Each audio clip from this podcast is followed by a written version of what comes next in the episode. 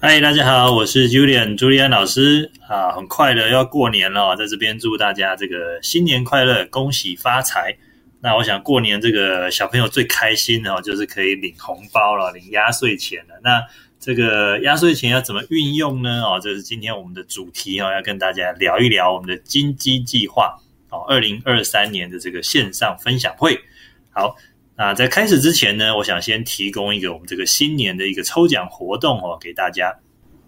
好，那这个抽奖机会呢，就是我们的这个彩石文化哦所提供的这个哇，小学生就懂理财，超棒的这本书哦。那这是一个韩国的妈妈作家呢，记录了他跟他的孩子啊在讨论理财的话题之中的一些想法跟观念。那其实看完之后啊，我觉得它更像是一本这个少年创业家的养成过程哦，所以。呃，我觉得内容非常的丰富，非常值得推荐给大家。那在今天我们提供了三次的中奖机会哦。这个中奖的方式很简单，第一个，请各位在你的这个打开你的脸书 Facebook，然后呢，请找到我们的这个亲子理财专家的粉丝团粉专。那在我们的这个分享页面上面呢，你就能够找到这个三次抽奖机会的介绍。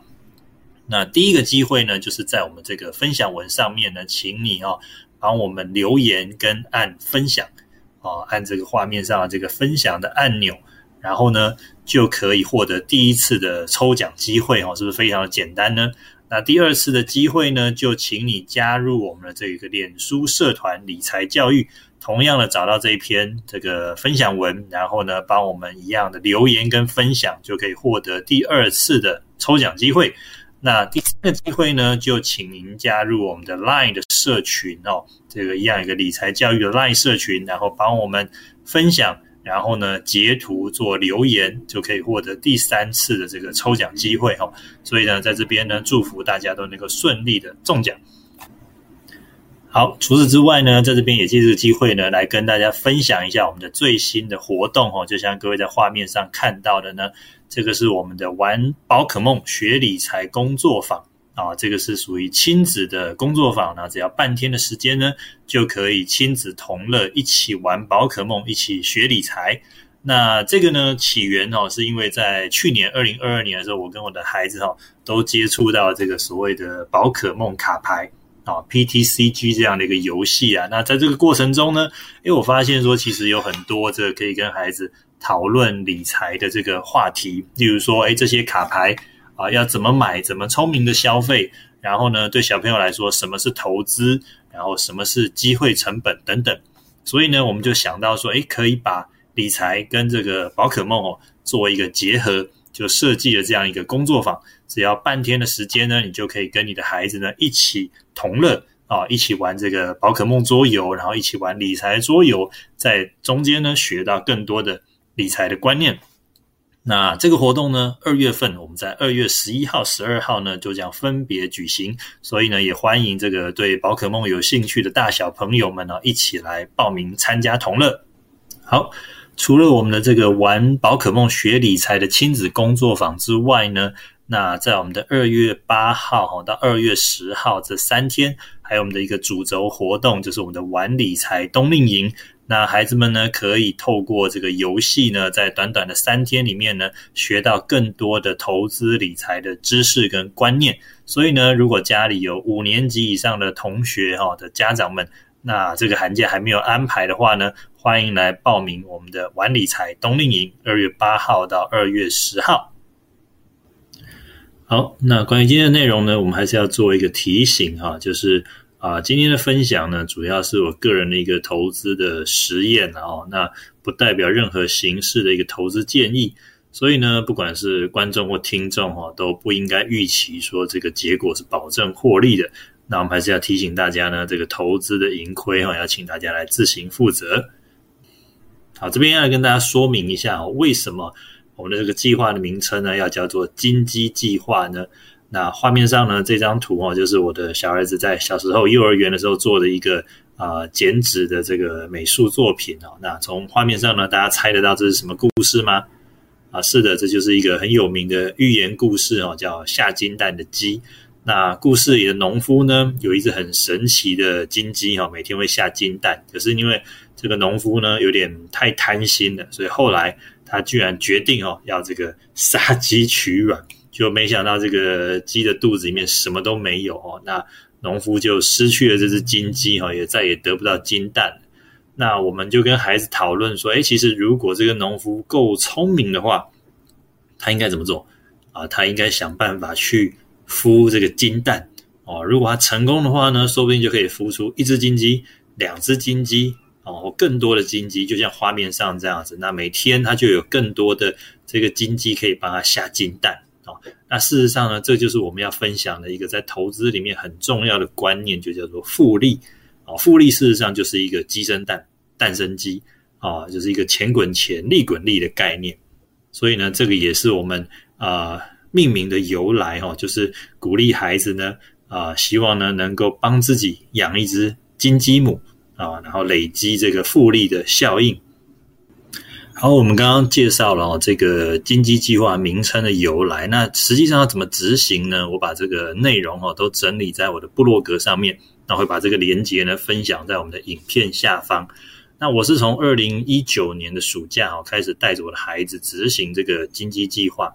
那我跟孩子约定，他们那时候大概分别是八岁跟五岁。哦，那我就跟孩子说，哎，这个是一个十年的实验啊，我希望一直协助他们进行到他们成年的时候。那具体的做法呢，就是我们把他每年领到的这个压岁钱，哦，分成十二等份，然后每个月啊，就是固定一个时间，固定一个金额来投资。那投资的工具呢，就是所谓的大盘指数型的 ETF 啊，就是指数基金。那投资的金额呢，我们领到的这个压岁钱，每年。哦，换算下来了，大概每个月就是一千块到两千块这样的一个额度。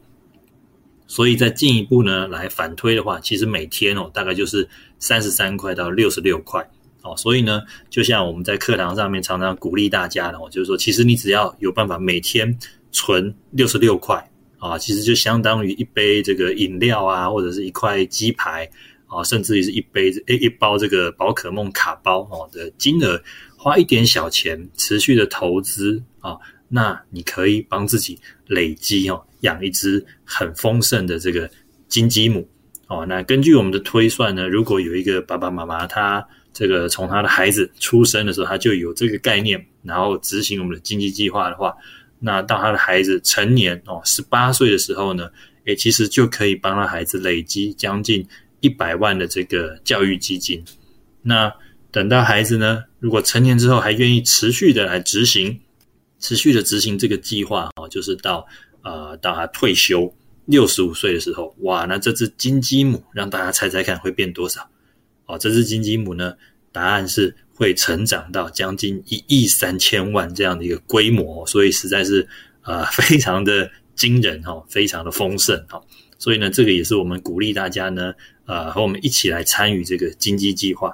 那在画面上呢，我们可以看到哈，这里有我的一些啊关于这个计划的一些介绍。那我们特别提到这是一个免费的计划。那为什么要推广哈？我们就是希望鼓励呢家长跟孩子哦一起来学习理财，那帮自己呢累积这个，帮孩子呢累积这个教育基金，那也能够帮自己跟孩子呢养一只这个退休的金鸡母。那另一方面呢，我们也能够希望哈影响更多的。家庭帮助这个台湾哈的提升我们的这个家庭的理财观念、理财能力。好，那要怎么加入这个计划呢？细节我也都写在这个我们的网页上哦。然后呢，呃，关于所有这个伙伴们哦，最早遇到的问题，通常都是开户。啊，有一些如果还没有投资经验的伙伴，可能最常遇到就是一个开户的问题。所以，怎么样来开户呢？在这边我们也有一个呃大略的一个说明。然后呢，在网页上我们也会分享哦，我们每一季的一个进度的统计。啊，像这边呢，我们把它稍微放大，可以看到我们这一个表格啊，在这个地方的数字啊，就是我们从二零一九年哦暑假开始的一个。累积的一个状况，哦，那各位可以看到，好像在画面上呢，我们曾经在二零二一年的第四季，哦，在这短短的啊不到三年的时间里面，我们累积了将近百分之三十六这样的一个报酬率，哦，虽然这个金额并不是很高呢，但是从报酬率的角度来看呢，我个人是觉得非常的满意啊，哦，非常的满意。那当然了，经过了去年哦，二零二二年，我们知道这个是一个所谓的空头年，然后股市都大幅的下跌，因为很多外在环境的影响。那不过呢，到去年底哦，二零二二年的第四季，我们还是持续呃累积了百分之四点七八左右这样的一个成绩。那目前看起来虽然不是很理想哦，但是。呃，因为我们愿意持之以恒的来执行哈，我们着眼是一个长期的投资啊，所以我相信呢，在不管是今年或者明年，只要未来我们的这个经济，未来我们的金融市场呢，能够持续哈恢复一个所谓的多头的走势哈，继续往上呃成长的话呢，我相信呢，我们的绩效呢依然会呃来持续的累积啊，所以这个是我目前这个经济计划执行的一些状况。那我们在每一季呢，也会啊安排时间来做我们的一个啊分享会哦，所以在这边呢，非常欢迎哦，鼓励大家一起来参与我们的这个经济计划。好，那今天在我们的内容里面呢，主要要安排的呢，叫做 ETF 小教室哈，要跟大家来介绍认识这个所谓的股票指数基金 ETF 啊，因为我们发现在这个推广经济计划的过程之中啊。呃，有很多伙伴，不管是家长或老师哦，可能本身的工作很忙碌，那没有太多的时间去钻研这些投资理财的讯息哦，所以呢，以至于对这个 ETF 呢，可能还是相对陌生的啊。那也因为这样子，对这个我们的经济计划呢，就会采取一个比较观望的态度。所以，我想在二零二三年哦，第一次的分享会哦。我们来补充一个这样的一个讯息哦，来跟大家分享到底什么是 ETF。那我想也很适合哦，作为跟孩子来讨论哦，认识这样的一个工具的一个起点。好，那如画面上所述啊，这个 ETF 呢，它是一个英文名称的缩写啊，它的全名叫做 Exchange Traded Fund。那其实从字面上来翻译啊，应该是称为就所谓的交易所买卖基金。哦，不过在台湾呢，通常我们就把它称为股票指数基金了啊。那它其实呃，跟传统的基金最大的一个不同，就是如它字面上所说的，它可以在交易所买卖。哦，简单来讲啦，它就是说可以跟股票一样哦，你开了一个所谓的证券户啊，股票账户之后呢，就可以直接来买卖交易，而不用再透过传统的一些银行啊或者一些平台哈来啊投资。哦，所以算是相对方便的一个工具。好，那所谓的基金呢，其实呢就是有一些基金公司哦，或在台湾叫做投信公司，那他们呢会发行一个工具，然后让大家都可以来投资，募集大家的钱，然后呢再请一位或者是一群这个。专业的投资专家哈，来帮大家选择投资的标的，所以这个就是一个简单的基金的概念啊，fund。那通常我们讲的基金哦，基本上可以分为两大类。第一种哦，是画面上左手边这个我们传统所谓的基金哦，通常叫做共同基金 （mutual fund）。那这种基金的一个特色呢，就是刚刚我们提到，他会请一个专业的投资人哦，或者一个专业的团队。来帮大家选择投资标的啊，例如说是股票型基金呢，他们就会去研究这些好的公司、好的股票来做一个投资啊。那但是这几年呃比较热门的呢，渐渐呃流行的、受到大家瞩目的呢，就是画面上右手边的这个叫做指数基金啊，就是我们刚才提到的这个 ETF。那它跟传统的这个共同基金哦，最大的差别就是说。他呃虽然也有一个基金经理人，但是这个基金经理人呢，他不需要去做主动选股哦。传统的这个共同基金呢，这些经理人他要发挥他的这个功力啊，投资的功力，那要找到这个具有优势的公司，然后选择好的时间啊、好的价位来做投资。但是呢，这个所谓的指数基金 ETF 的经理人，他不需要做这件事情，他的工作呢相对的简单。啊，他会根据一个设计好的指数啊，指数里面的内容呢来进行投资啊。我们举例来说，好，举例来说哈，像我们现在画面上看到呢，就是台湾最有名的一档这个指数基金 ETF 啊，这位零零五零。那大家都知道这个叫台湾五十，它就是精选了这个台湾五十家最大的上市公司，然后呢把它集合起来。所以换句话说，当你买进这个呃台湾五十啊这样的一个 ETF 的时候呢，事实上它就会根据它所设计的一个指数的比例哈，来分批的投入到这五十家公司里面。例如说，我们可以看到哈，这个蓝色的部分占比最大的呢啊，就是所谓的台积电。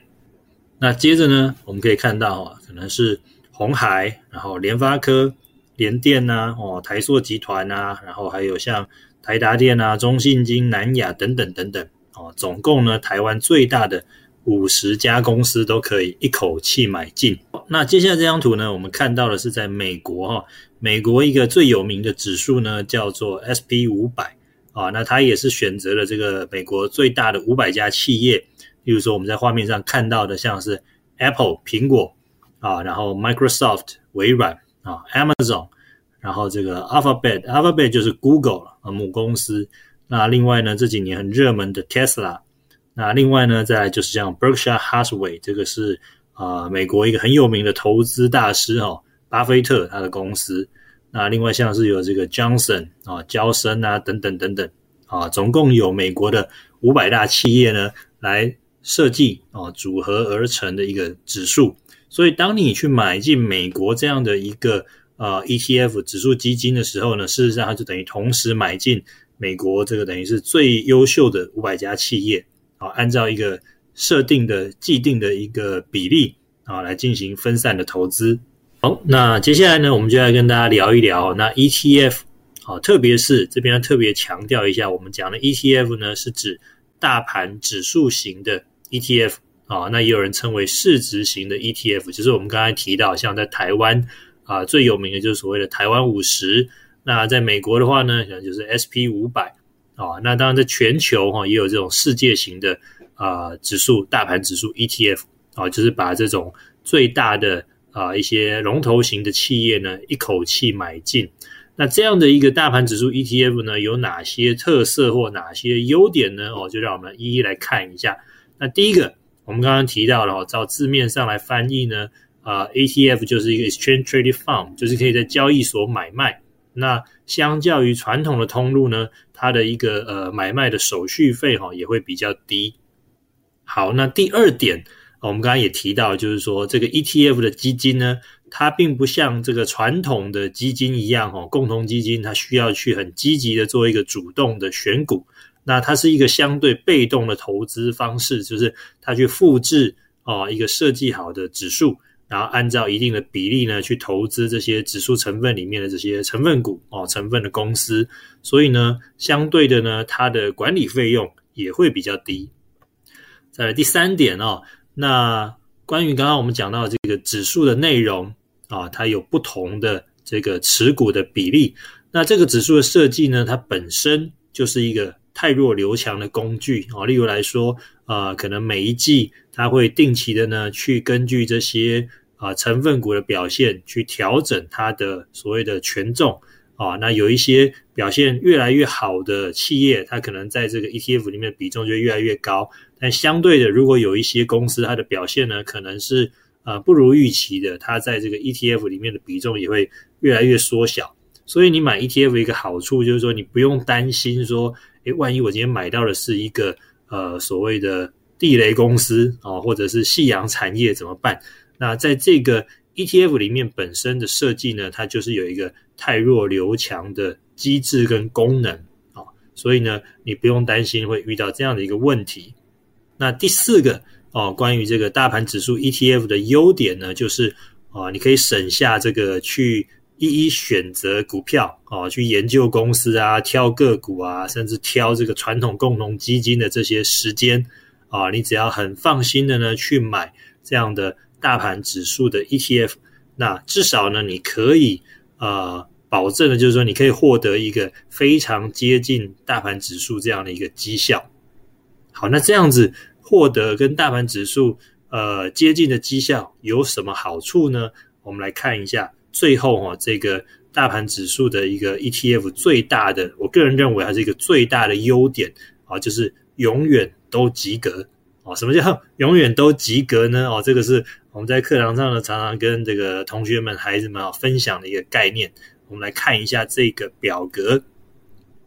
那这个表格呢是呃美国哈这个标普公司在二零一九年的时候做了一个统计。那这个统计呢，它是针对哈全球，然后有不含美国，还有一些所谓的小型股，甚至于新兴市场哦几个不同领域的这个投资市场。然后呢，从时间轴来看呢，从短期的一年到五年，到长期的十年、十五年，那这里面所显示的这个数字呢，就代表啊所谓的不及格呢，就是我们所谓的落后给大盘啊，也就是说它的投资绩效哈没有办法打败大盘的一个呃比例。所以我们可以看到哈，在左手边这个呃一年的这个栏位的位置呢，你会发现，诶，在一年的时间架构里啊，要落后啊，也就是不及格了哦，没有办法打败大盘的比例哈，其实就已经将近有六成这样的一个比例了。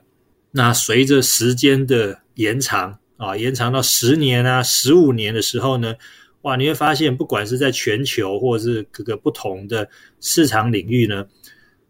不及格，也就是落后给大盘的这些基金经理人的比例哦，居然高达八成甚至九成了。换句话说，这一百个基金经理人里面呢，可能哦有高达呃八十九十个基金经理人，他的绩效长期是没有办法打败大盘，是落后大盘的哦。这个就是我们所谓的一个不及格的比例。所以呢，这也呼应了我们刚刚啊上一个画面所说的，你投资 ETF 虽然听起来哈好像只能获得跟大盘相当的绩效。可是呢，我们可以从刚刚的统计数据看到，当你持有的时间、投资的时间越长的时候啊，诶，其实你的绩效哈很有可能就变成一个前段班的这个成绩了哈。所以这件事情呢，是我常常在提到，就是说我们在各个领域哈，其实都很强调这个要找最优秀的啊。例如说，你要看医生，你可能会想找这个所谓的名医；你想要找律师。啊，找会计师，找这些专业人士，你可能都想要找顶尖的优秀人士来协助你。可是呢，很有趣的是，在投资这个领域呢，我们不需要成为投资专家，我们也不一定要找到或认识这种所谓的投资专家。我们只要透过这种平均的成绩啊，ETF 的指数 ETF 的投资方式，那每一年你都能够获得及格的成绩的话，那久而久之啊，随着时间的累积。哎，你就可以发现，你居然就有机会哈，成为前段班的一个投资的绩优生啊！这个是在呃投资圈、金融市场里面非常有趣，而且是算是一个呃比较特别的一个现象啊！所以呢，这个也是我们特别强调，就是说，因为现在的市面上的 ETF 工具哦，真的是琳琅满目，那我们就特别强调，在我们的金基计划里面呢，只啊，使用这种所谓的指数型、大盘指数型或者所谓市值型的这样的啊指数基金 ETF 作为我们主要的投资工具。那我们就是希望呢，在随着时间的累积啊，尤其是对小朋友来说，可能他有十年、二十年，甚至到退休可能有四五十年这样的时间复利效应之下呢，他不仅能够获得一个呃平均的呃投资成绩，而且。这个平均成绩呢，很可能会超越百分之八十甚至九十以上的专业投资经理人。所以你不用成为投资专家，不用耗费很多的时间心力去研究投资，但是你一样可以获得一个合理甚至于很出色或优秀的一个啊投资成绩啊。这个也是我们金鸡计划里面想要推广、想要介绍给大家的一个核心概念跟工具。